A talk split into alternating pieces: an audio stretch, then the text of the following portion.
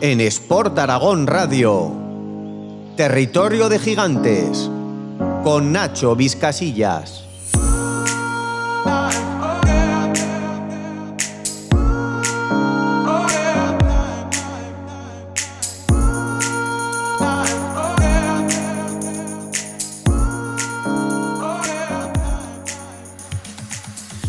Y bienvenidos a un nuevo capítulo de Territorio de Gigantes, el podcast de montaña de Sport Aragón Radio. Vamos a estar con Astrid García para hablar de mujer y montaña y luego estaremos con Manu Tajada para conocer la Titan Desert que este año se celebra en Almería. Pasamos el cepillo y arrancamos en un suspiro.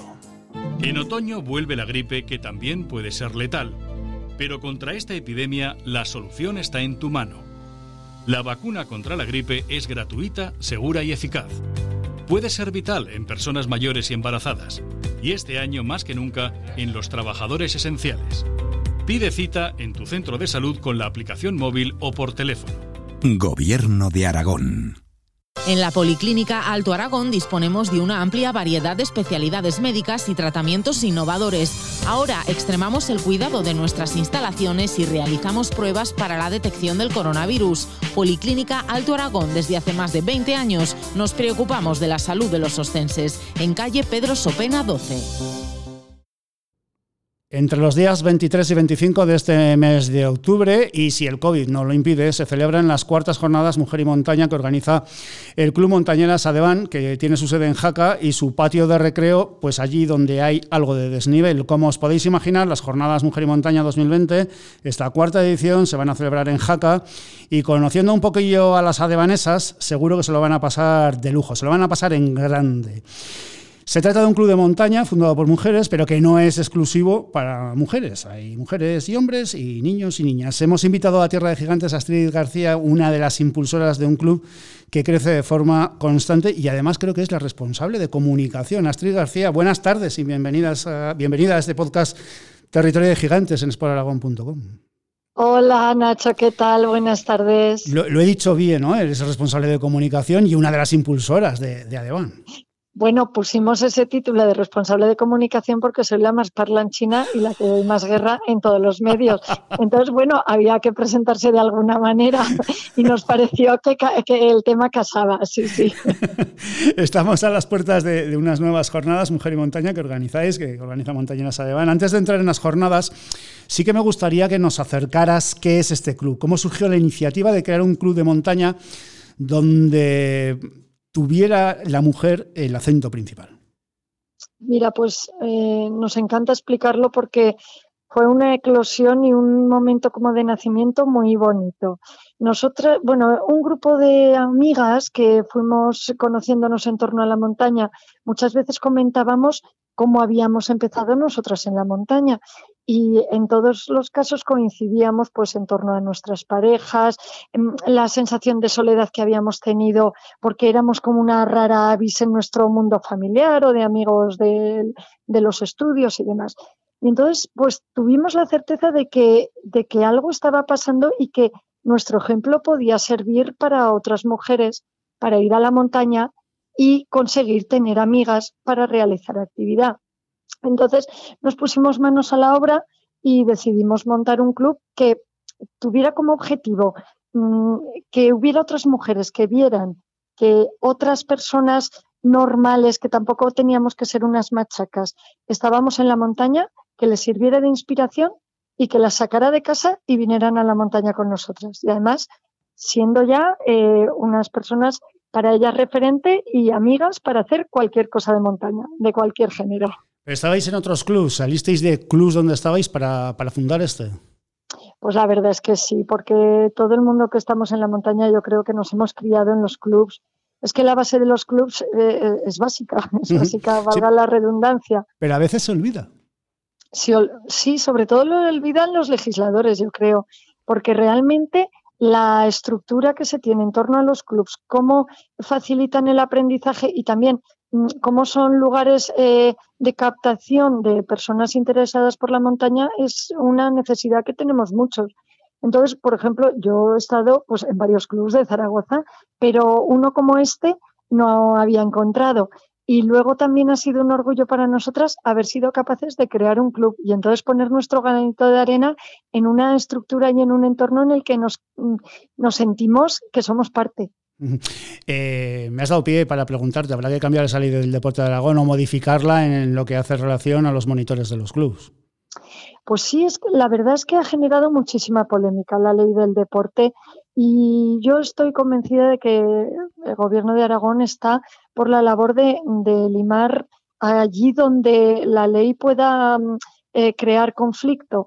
Y claro, el tema de la montaña es distinto a cualquier otro deporte de los que se hace a nivel mm, de estadio, un, un deporte de ciudad, como si dijéramos. Es un deporte en el que nos hace falta gente referente, pero que sean otros, otros voluntarios. No nos hace falta tanto técnico para determinados niveles, sobre todo para iniciación. Entonces, esas salvedades tenemos que tenerlas previstas en la ley porque si no, menudo follón nos metemos. Y luego, además, también en la ley del deporte te indica que tendríamos que tener eh, competencias semejantes o análogas, de manera que quizá también el camino esté en irnos eh, formando cada vez más los voluntarios del club para ir con mayores ganancias eh, con nuestros amigos, compañeros y, gente asociada a los clubs. Una última cuestión sobre este tema. Bueno, es, una afirmación. Yo creo que, se están dando ya movimientos para, introducir esa modificación. Creo. Yo creo que sí. Además es que eh, ya digo que el deporte de montaña es especial. Es verdad que no es abrir una puerta y por ahí un coladero, no pero es muy distinta al sistema en cómo eh, se rige el deporte del fútbol, baloncesto, balonmano, con sus árbitros, con sus, eh, con sus entrenadores. Nosotros trabajamos de otra manera en el mundo de la montaña. Eh, Montañeras, además, decíamos, mujer protagonista, pero no exclusivo de mujeres. Esto también hay que dejarlo claro. Ellos son menos, eso sí. Eso sí, eso sí. En el club son menos, pero ahí están. Eso es muy importante para nosotras, porque mm, nosotras hemos querido liderar este proyecto, llevarlo adelante, ser el primer club, como sabes, de, mujer, creado por mujeres, un club de montaña creado por mujeres, lo cual ha sido, pues, un, hemos roto una lanza, la verdad, porque mm, pues quizá no había habido esa iniciativa, todavía no había habido, pues quizá mujeres que tomaran esa iniciativa. Igual en otros sectores sí, en poner tiendas, en ser mm. directivas, pero en abrir un club como, como Dios manda, pues no había habido esta osadía. Entonces, pues desde ahí consideramos que ah, es otro granito de arena en la capacitación, empoderamiento de la mujer en, en este sector deportivo y por supuesto es abierto, es abierto y de hecho tenemos muchos chicos a nuestro lado, encantados de cómo montamos las cosas, con el mimo que las hacemos y, ahí están, son unos más, uno más. Eh, Astrid, eh, ¿se va cortando las diferencias en, la montaña entre el hombre y la mujer? Cada, año que pasa es un año, por ser políticamente correcto, aunque no me guste ser políticamente correcto, pero cada vez hay menos diferencias o sigue habiendo diferencias notables y, y palmarias. Pues es que, claro, nosotras hemos estudiado unos datos objetivos como son las tarjetas federativas. Pongamos por norma que quien se federa es quien está más interesado por un deporte, eh, se hace un seguro específico, colabora en todo lo que supone una tarjeta federativa con ese deporte, con el entorno, eh, la realización de los refugios, etc. Y eh, claro, ese es un dato objetivo que no, que no miente. Entonces, ahí estamos viendo pues, que las tarjetas federativas van creciendo. En este último año pues, ha crecido un punto porcentual Dentro del 100%, pues estamos en un 33%. Hace muy pocos años estábamos en un 31% y creemos verdaderamente que ahí se ha notado la labor de Montañeros Aleván porque eh, estamos eh, como recogiendo muchísima, eh, muchísimas chicas que están federándose a raíz de que nos han conocido.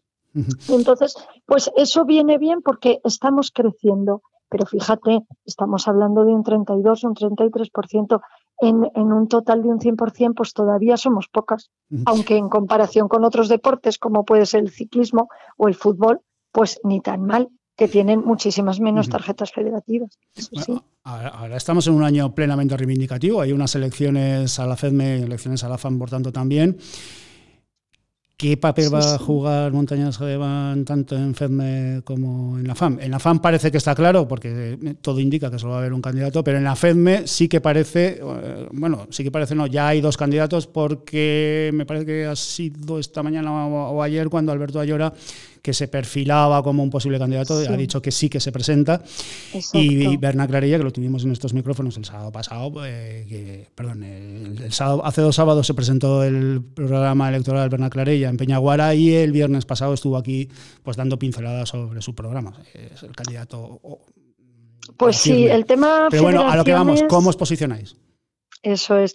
Pues mira, en la Federación Aragonesa de Montañismo, la verdad que no nos, bueno, quisimos presentarnos, pero bueno, el ser la primera vez y que son unas normas eh, bastante farragosas, pues al final no nos hemos presentado para ninguno de los cargos, pero por lo menos ya hemos visto que tres eh, mujeres de otros clubes, ahí están y desde luego nuestro papel va a ser apoyar para que esas mujeres vayan integrándose en estas estructuras federativas y por lo menos mm, ese potencial que vemos que, tenemos pues se, esté cubriendo con, con otras mujeres y sea más permeable a la paridad. Pero vamos, que la Federación Aragonesa tampoco se que ha trabajado mucho por, por este tema, al igual que la Federación Española. Pero en la Federación Española mm, vamos a ir acompañando la candidatura de, Alberto Ayora. ¿Por qué? Pues porque Alberto eh, nos, nos ha contactado queriendo presentar una candidatura paritaria. Hemos facilitado un montón de mujeres que tienen mucho que decir en el mundo de la montaña en Aragón y en otras comunidades autónomas, porque la verdad que hacemos un poquito de club por, eh, pues, eh, eh, captador de, chicas en todo el territorio español. Y entonces estas chicas, estas mujeres, se han integrado en esa candidatura paritaria que estaba cocinándose y que ahora, cuando se ha abierto el periodo electoral, es cuando se ha declarado no como otros candidatos que han ido eh, haciendo, haciendo publicidad antes del pistoletazo de salida, dígase de paso. Sí, sí, es lo pues que comentábamos, que porque eh, eh, efectivamente el calendario electoral o el proceso electoral de la FEDME es bastante farragoso, como el de todas las federaciones, y Berna Clarilla pues, lanzó su programa ya hace dos sábados como decíamos en Peñaguara, y te referías a Berna Clarella.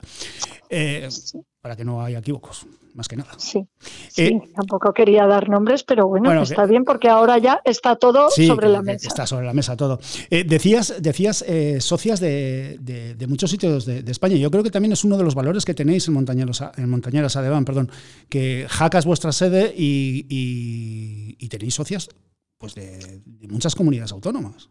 Pues sí, mira, la verdad que déjame que te, que te confiese un, secretillo que tenemos nosotras, vamos, no es secreto, pero es una cosa bonita también.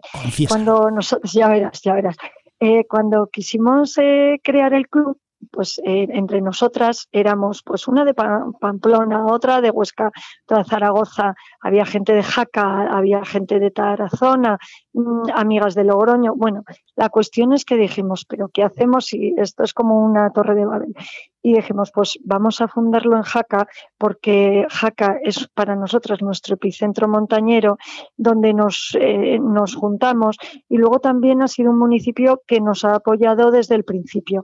Entonces nos pareció una especie como de regalo.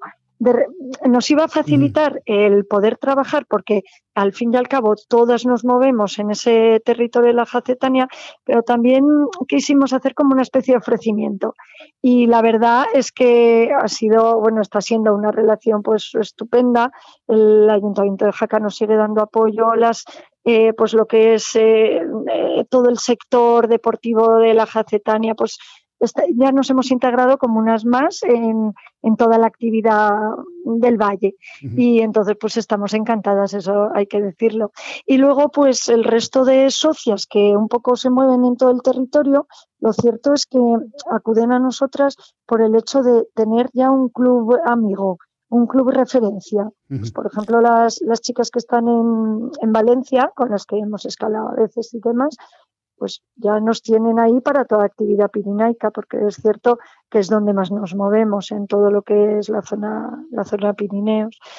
Así que, pues, pues estamos muy contentas de, de que además, pues los conocimientos de unas y de otras en diferentes territorios se, o sea, se pongan en común y nos hace la actividad muy enriquecedora siempre que nos juntamos. Y el próximo fin de semana, del, 23 al 25 de octubre, llegan esas cuartas jornadas que si la COVID-19 no lo impide, pues que la vais a celebrar en Jaca con un programa variado de actos, tanto teóricos como prácticos. Pues Empezáis el día 23 con un documental y acabáis a la carrera. Pero qué bien, qué bien lo has resumido. qué bien. Realmente esa es la situación. Pues efectivamente. entre el documental y la carrera, ¿qué, es lo que habéis montado? Madre mía, pues sí, sí, es, por Dios, es que por Dios que el COVID nos deje hacerlo, porque realmente tenemos tanta ilusión y estamos poniendo tanto en ello que, que esperamos que de alguna manera pues haya cosas que se puedan hacer y ojalá todo el programa. Pero desde luego que vamos a intentar mantener el COVID a raya fuera de todos los actos. Entonces, si te cuento, el documental que vamos a tener el viernes, que es eh, la película de las cholitas, que ha tenido un éxito tremendo y que ya está sirviendo de referente en el mundo del empoderamiento de la mujer a través de los deportes de montaña o a través de, de lo que supone la montaña y su su impactante presencia en la vida de la gente a, las que, a la que nos gusta. Y bueno, pues estamos súper ilusionadas con esa peli. Eh, nosotras habíamos contactado también con Sebastián Álvaro para que trajera un documental que ha hecho con unas niñas de Pakistán con la Fundación Sarabastal, que está en Caspe, pero no ha podido ser pues porque están siempre con muchas cosas y le pillaba súper lejos. Así que creemos que el documental va a estar súper bien con las cholitas y que nos va como anillo al dedo a las adeganas. Luego, el sábado ya nos ponemos las botas y nos vamos al monte, ¿no? Es lo que, es lo que hace falta. Eso es. sí. Entonces, eh, pues eh, nos han dicho siempre que la Peña Oroel es un clásico y que hay que ir a Oroel. Así que hemos montado pues una especie de asedio eh, por múltiples vías. Eh, tenemos la vía Mayencos, que es la que vamos a hacer con guiaje profesional, que es el de Aragón Aventura, porque es una vía eh, pues complicada a nivel de que el terreno pues suelta mucha piedra, es muy expuesto, entonces no es ninguna tontería. Mm, está recomendado exclusivamente para gente que escale y irá guiado y con pocas, pocas plazas, la verdad. Luego tenemos una salida más montañera, que es la de la falda sur de la Peña Oroel, que pretendemos hacer entrando desde la parte sur y por la ermita de la cueva, llegar al collado de Oroel, de allí la cruz, y luego bajar por la vía normal hasta el parador. Y allí habrá un sistema de que podamos ir a buscar los coches que hayamos dejado en la carretera, los que hayamos ido por otro camino. O sea, que sería una ruta circular. Y luego también tenemos una salida teatralizada dentro de la Peñarol también para chavalería y familias. Eso me trae loco. ¿Qué es esto de una salida teatralizada? A ver. Bueno, el otro día te dije que era un secreto que tampoco te lo iba a desvelar porque entonces que te contaré después. Pero tenía que Pero bueno, sí, ya tenemos más datos. Pues mira, vendrán dos personajes del mundo de la fantasía que no te puedo detallar, pero que van a ser los que pongan la imaginación de los niños eh, en su punto desbordante en relación a la naturaleza y a estos personajes. Y les van a hacer que el esfuerzo desaparezca en torno a ellos y suban la Peña Oroel como quien va flotando. ¿Cómo te he dejado? Impresionante. esto es impresionante. Esto es impresionante. te he dejado que, quieres venir, ¿verdad? Hay posibilidades. Hay posibilidades. de que te vengas con los más pequeños. Hay posibilidades. Pues sí, sí, la verdad es que no queremos dejar ningún cabo suelto y el tema de los niños es muy recurrente. Entonces, el año pasado sí que las chavalillas más jóvenes del club estuvieron dando apoyo, pero nos parece que habiendo profesionales en el valle que hacen este tipo de cosas tan bonitas, pues que teníamos que darles cobertura y sacarlas a la luz. Así que vienen ojos pirenaicos a hacer el trabajo. Muy bien. Y luego ya por la tarde, pues nos sosegaremos, nos sentaremos y un poquito reflexionaremos. Y entonces ahí, en las ponencias que tenemos a la tarde en el Palacio de Congresos, vendrá mm, Elena Lipe, que es otra amiga del club, que esta es una montañera valenciana que eh, pues no para, es eh, una mujer súper polifacética que mm, entre sus últimas expediciones estuvo la de subir al Mustagata con otro grupo de mujeres con esquís de travesía. Y ya sabes lo aficionadas que somos al esquí de travesía en Montaña de Soledad. No hay más que seguiros por redes, por las redes sociales y veros. Nos encanta. Siempre estáis pues riendo y en la montaña. Es divertidísimo. ¿Es verdad? Sí, ese es nuestro modelo. Claro que sí. Y entonces viene a contárnoslo y seguro que ya nos va a poner como locas con que venga la nieve a tope y en sacar los esquís. Y después tendremos una ponencia que también viene un periodista, Rafael Ballesteros, con un libro en el que ha participado, Ni tontas ni locas, y nos gusta traer a Rafael porque mm, va a ser la primera vez que venga un hombre hablar de mujeres muy relevantes y también es que queremos que estén los chicos con nosotros, o sea, este no es un tema de mujeres, o sea, nosotros queremos que esté toda la sociedad en este cambio, en este cambio de perspectiva. Y con esta eh, intención, pues viene también Rafa Ballesteros a estar con nosotras y a contar eh, cosas que ha recogido en sus libros. Y después también a Raquel Val, que es otra, otra devana, especial, una mujer INEF que ha escrito varios libros sobre ejercicios y entrenamientos queremos que nos explique un poquito cómo nos adaptaríamos a este tema de la musculación desde nuestra perspectiva femenina.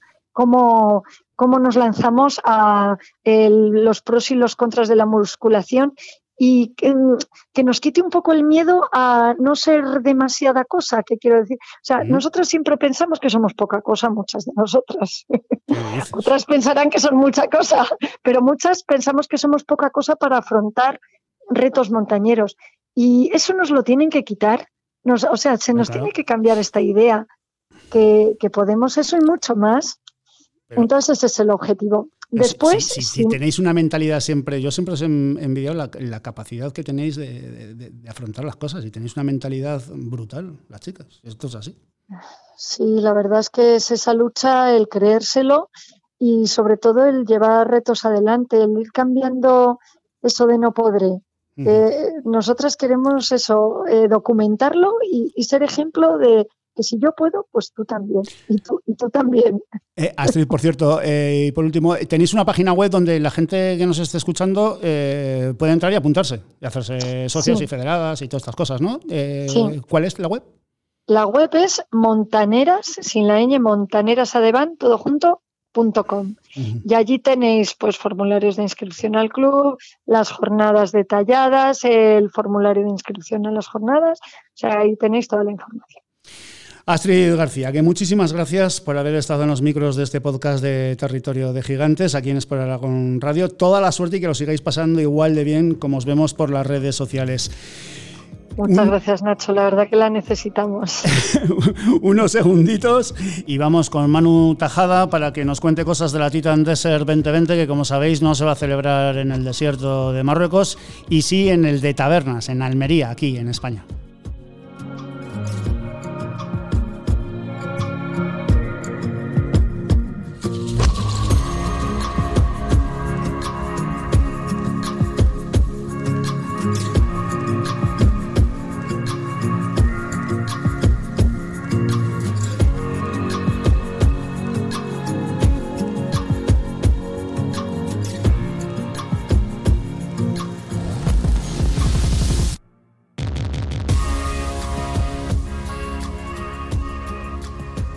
Una de las carreras más espectaculares y mediáticas del mundo de la BTT es la Titan Desert, que tiene cierto sabor aragonés, ya que al frente de esta experiencia deportiva, donde se junta la competición con la aventura, se encuentra un zaragozano con corazón en el Valle de Benasque y residencia en Barcelona. Se trata de Manu Tajada, apasionado de la montaña, del esquí, del trail running, de la BTT, de los rallies y las motos y de Bruce Springsteen. Querido Manu Tajada, muchísimas gracias por estar en Territorio de Gigantes. Lo primero de todo, ¿qué tal estás? Bueno, lo primero, gracias por llamarme como siempre y, encantado. ¿Y cómo estoy? Estoy bien, como siempre, feliz. Y, pero los últimos dos meses eh, un poco estresado por la aventura esta nueva en la que nos hemos embarcado.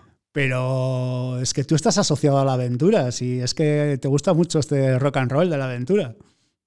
Sí, la verdad es que sí. Y, esta, y esta en concreto, y, mira, y, me encanta, surgió sentado en la terraza de, mi casa y en Cerler, porque, bueno, me pintaba en agosto que tendríamos, que sería difícil poder realizar la Titan en, en Marruecos.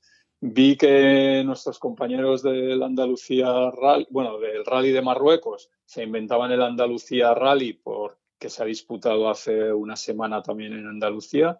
Y todo eso lo vi allí en agosto, en vacaciones, que, estuve en casa todo el mes. Y nada, llamé a mi jefe, empezamos a movernos porque le dije, oye, ¿y si hacemos lo mismo que ellos y lo hacemos también en Andalucía. O sea que no te negaré que en algún momento he dicho en qué día se me ocurrió llamarle, porque no está siendo fácil, pero está siendo entretenido. Las montañas inspiran mucho, ¿no? Eh, vamos a hacerlo así en plan bucólico, en la terraza con las montañas, parte de las montañas del Valle de Benasque. Tú pedaleas mucho por ahí. Me imagino que eso también te activa la cabeza a la hora de pensar proyectos, de, iniciativas, de, proyectos que están en marcha, cómo mejorarlos. Bueno, a ver, las montañas y tener vidilla, ¿no? Yo tengo una libreta, tengo una libreta de papel donde pues voy apuntando muchísimas, muchísimas ideas y muchísimas cosas que el 90% no, nunca verán la, nunca serán real, realidad. Y esto fue así un poco intuitivo. O sea, bueno, fue una tarde y me acuerdo que llamé a Félix y Freddy me dijo, espera que me lo piense y te llamo en dos días. Y me llamó en dos días y me dijo, si tú das gas, yo también. Y él está con toda la logística, yo con toda la parte deportiva y todo el equipo que, que estamos trabajando siempre en el proyecto Titan. Pero, ostras, no es fácil, no está siendo fácil. No, ni mucho menos. La Titan de ser, como bien dices, cambia de escenario obligado por la COVID-19. Deja Marruecos, donde ha estado durante 14 ediciones, si no me equivoco, y se asienta en España, en Almería, en el desierto de Tabernas, como, como nos decías. Pero lo primero, por acotar, ¿qué es la Titan Desert? La Titan Desert es un viaje en mountain bike con una parte importante de competición, pero que intentamos llevar a la gente a sitios donde solos pues no se atreverían a ir, ¿no? Pues a Marruecos en bici, a Arabia Saudí en bici, a México, que teníamos que haber estado en noviembre este año en bici, a Cuba, que los hemos llevado también, con el componente de carrera. Es verdad que Arabia, ay, perdón, eh, Almería no tiene esa parte pues de, de donde no iría solo, pero sí que estoy seguro que les vamos a enseñar sitios que, incluso los de allí, pues a lo mejor no, conocen. Y eso es la Titan, una aventura de que ya empezamos en el 2006, que era como el Dakar, empezamos como el Dakar del mountain bike y se ha convertido en una de las dos pruebas referentes a nivel mundial del mountain bike por etapas. Está claro que hay quien va a competir y también está claro que hay quien va a vivir una aventura. La mayoría, o sea, eh, los, tenemos élites y además este año tenemos nombres grandes y, hay carrera y los de adelante corren mucho.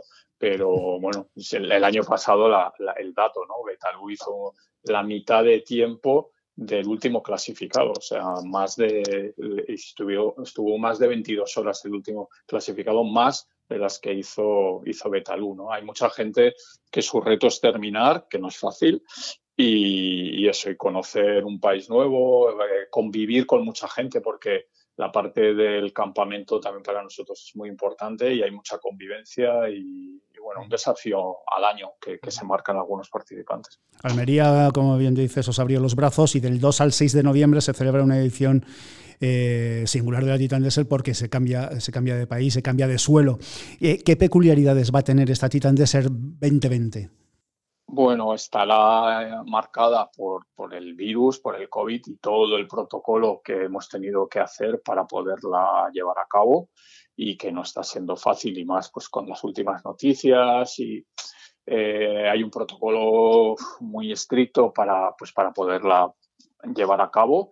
Eh, y a nivel deportivo, a nivel organizativo, eh, también hemos reducido el concepto este que te decía del viaje, ¿no? No va a ser un recorrido lineal, sino que vamos a estar concentrados en la zona de, tabernas, en un, único campamento y habrán tres etapas en, bucle. Y van a poder descubrir, ostras, un sitio que a mí me ha sorprendido porque hay montaña, porque hay mar, porque hay desierto, porque hay muchos kilómetros de ramblas, que son lo que en Marruecos diríamos los wets, ¿no? los ríos secos de, de arena, y van a subir muy alto, van a rozar los 2.000, los 2000 metros, o sea que muy variada y, dura, ¿eh? porque empecé trazando un recorrido inicial que a lo mejor era más asequible, pero con unos cambios de última hora y, también algunas modificaciones que hemos hecho después de conocer mejor la provincia, pues ha quedado una titán dura, dura. Eh, atendiendo a los números, cinco etapas, 400 kilómetros, 7.000 metros de desnivel positivo. Eh, imaginamos que esto no es apto para todos los públicos, pero igual es más factible pedalear sobre el suelo de Almería que sobre el desierto del Sáhara. Mm, sí, sin duda. Y luego aquí hay un componente importante que, lo había en Marruecos y que aquí no lo va a ver, que es la navegación. Aquí eh, no es un recorrido obligado. Es verdad que con un track de GPS, pero esa parte de diseñar tu propia ruta, de poder ir por donde quieras cumpliendo los controles de paso y las estaciones de hidratación que hacemos en Marruecos. Aquí es imposible hacerlo porque hay, hay propiedades privadas, hay carreteras con tráfico y entonces no hay ese componente de, navegación. Y está más cerca de casa a nivel de logística, pues es más accesible. Yo creo que es un primer paso para, ideal para descubrir la Titán y en el 2021 pues eh, venir a, a Marruecos. Pues está claro que, en cuanto se pueda se vuelve a Marruecos. Sí, sí, sí, o sea, la Titan Desert, además creo que alguna vez lo hemos, lo hemos comentado, ¿no? Y, quiero que quede muy claro que nuestro, en, la cima de nuestra pirámide del, concepto titán está el espíritu, o sea, el, viaje, lo que ya te he contado. Luego el siguiente escalón es la Titan Desert y la Titan Desert es en Marruecos. Y luego hay un escalón inferior que, son las Titan Series, pues como la de Arabia o México, y ahí encajaría poder volver a Almería en el 2021, ¿no? Dentro de ese proyecto Titan Series que son como mini titanes. Y ahí sí que nos quedaremos en Almería en ese formato más pequeño. Yo que me había hecho ilusiones y os veía cada vez más cerca de casa de, los monegros. Fue, fue, una opción, fue una opción, ¿eh? Pero... Pero es verdad que, nosotros a nivel de la compañía tenemos unos, unos muy buenos contactos en, Andalucía que me da un poco de rabia lo que voy a decir, que nos, que nos han recibido mejor de lo que en otras ocasiones me han recibido en casa, en, Aragón, que nos han facilitado mucho todos los trámites porque estábamos fuera de tiempo para presentar a tráfico los permisos, medio ambiente estábamos fuera y aunque pues hemos tenido que modificar etapas, nos han ayudado incluso a diseñar las nuevas etapas, eh, la Federación Andaluza de Ciclismo también estábamos fuera de tiempo de permisos y han hecho excepción con, nosotros. Y ostras, ojalá en el pasado, en algún otro proyecto que, tuvimos, nos hubiéramos encontrado con esas, con esas facilidades. Pues eh, es que mm, a mí me gusta incidir en esto, ya me conoces, y, es que además, como yo soy un fanático de, de que el deporte es una ventana estupenda del territorio, con el territorio que tenemos aquí, organizar una prueba de, esta característica con el apellido Titan para Aragón, particularmente, creo que sería un pelotazo tremendo en cuanto a promoción, en cuanto, en cuanto al propio territorio del, día a día, de, lo que mueve la Titan, porque movéis ah. mucho, las cosas, las cosas son así. Es que movéis mucho, mucho, mucho dinero, quiero decir movemos muchos recursos económicos, movemos mucha gente, movemos más de 20 países que vienen a, participar, movemos que estamos, somos socios de, ASO, o sea, ASO, el organizador del Tour o del Dakar o, de la Maratón de París, es nuestro socio y nos permite eh, el programa resumen de la Titan se emite en más de 150 países. O sea, creo que es una ventana genial para Aragón y para cualquier otro, otro territorio. Y luego que, pues eso, que Aragón cumple los requisitos, ¿no? Tenemos una zona de desierto, pero también tenemos montañas, no hace falta ir al Pirineo, pues hay, hay otras montañas y, y, luego la infraestructura, es que tenemos la infraestructura que, que necesitamos, pero bueno, no, no, se han, no se han alineado todos los astros. Bueno, habrá, que, habrá, que, habrá que alinearlos. ojalá, ojalá, ojalá el proyecto Titan Series tuviera una versión, una versión aragonesa. Eh, la Titan Desert decimos es una prueba deportiva, pero no solo es eso, es un algo más. Eh, no sé si en esta ocasión también hay equipos solidarios. Eh, comentabas que hay un campamento único, en Marruecos es lo de las Jaimas. Hacéis un campamento, por lo que hemos visto, muy, muy, guapo. No sé si vais a mantener esa misma estructura o similar en, tabernas y sobre todo ese componente solidario sí se va a mantener en esta edición. A ver, hemos tenido que, hemos tenido que reducir mucho el, todos los proyectos que hay alrededor de la Titán por la premura de tiempo, porque estamos organizando algo en, pues eso, en dos meses, desde mediados de agosto, eh, que habitualmente nos lleva más de un año, porque la Titán nos lleva entre 13 y 14 meses de, de preparación. Yo antes de, de, la edición que tocaba, pues ya, ya había reservado las fechas y las ubicaciones de, del 2021, ¿no?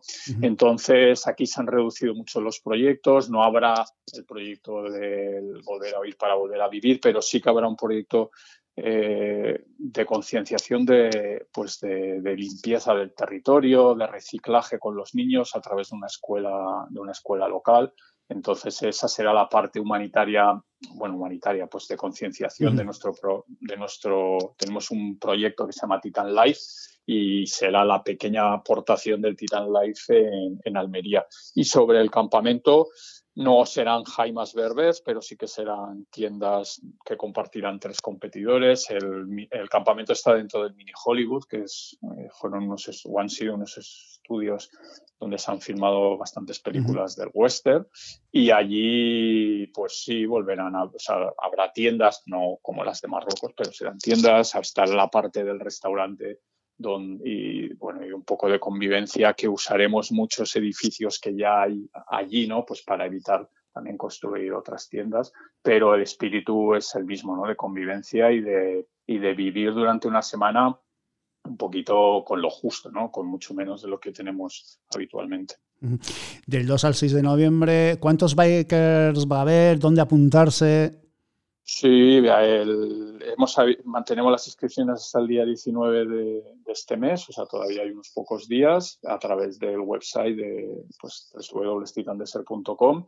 Por un tema de permisos de sanidad de la Junta está limitado a 500 plazas, todavía quedan unas pocas, hemos superado los 400 algo, o sea que hay, todavía hay sitio y como dices, verificaciones el día 1 de noviembre en, el Toyo, que es como un barrio a las afueras de Almería, un barrio residencial delante del mar, al lado del Cabo de Gata, justo al lado del Cabo de Gata, el día 1, domingo, y las cinco etapas, dos de mucha montaña, la 2 y la 4, una muy de, muy de acantilados y playa, que es la 1, y una tercera como una transición por pistas muy, muy rápidas. Y la última un homenaje especial porque coincide que es el, se ha celebrado el centenario de la Legión Española, que hay una base militar enorme justo al lado del Toyo. Y, ostras, la gente de la Legión nos ha invitado a, pasar por dentro de sus instalaciones, cosa que no, no es fácil,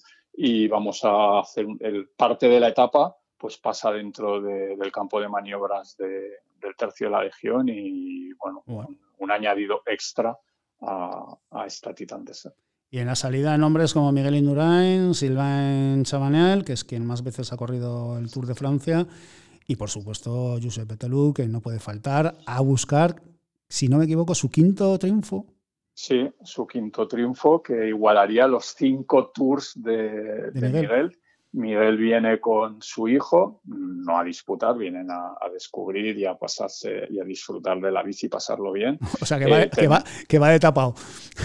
Va, va, de tapado. Hay una subida muy larga que el otro día haciendo los reconocimientos, además este año con un tema de medio ambiente y demás, los hemos tenido que hacer todos en bici. Yo ya llevo dos titanes en las, en, las piernas, ya me he hecho dos veces el recorrido.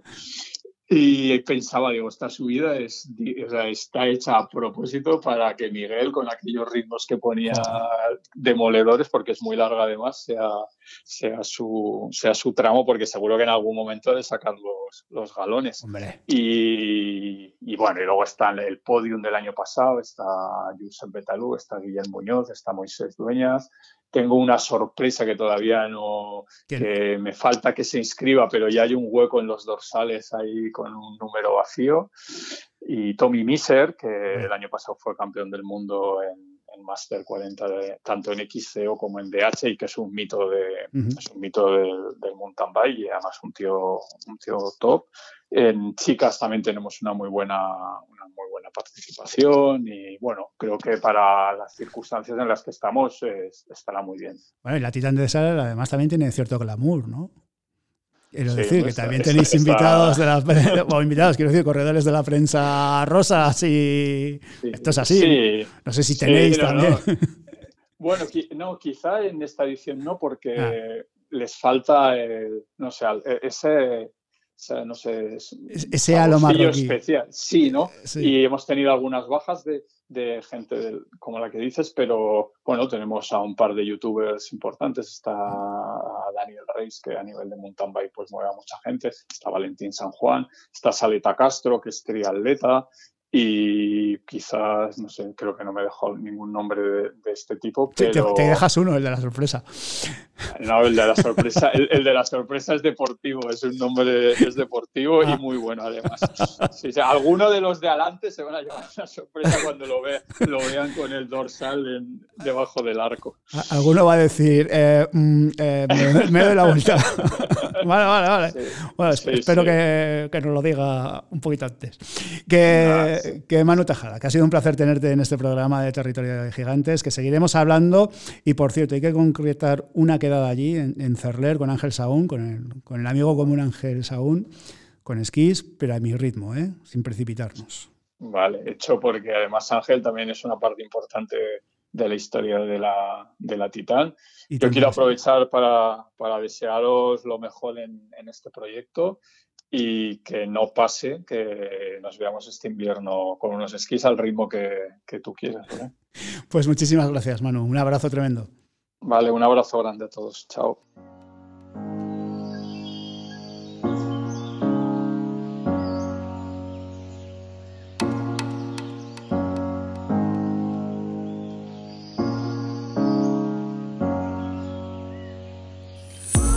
Nos vamos, cerramos aquí este capítulo de Territorio de Gigantes. Ya sabéis que nos podéis escuchar en iVoox, en Spotify y también en nuestra web, exploraragon.com. También os pedimos que os hagáis de nuestra comunidad y si queréis que traigamos algún invitado o invitada especial, pues nos podéis enviar un correo a tdg.exploraragon.com. Ha sido un auténtico placer, así que os esperamos el próximo viernes por aquí. Hasta luego. Adiós.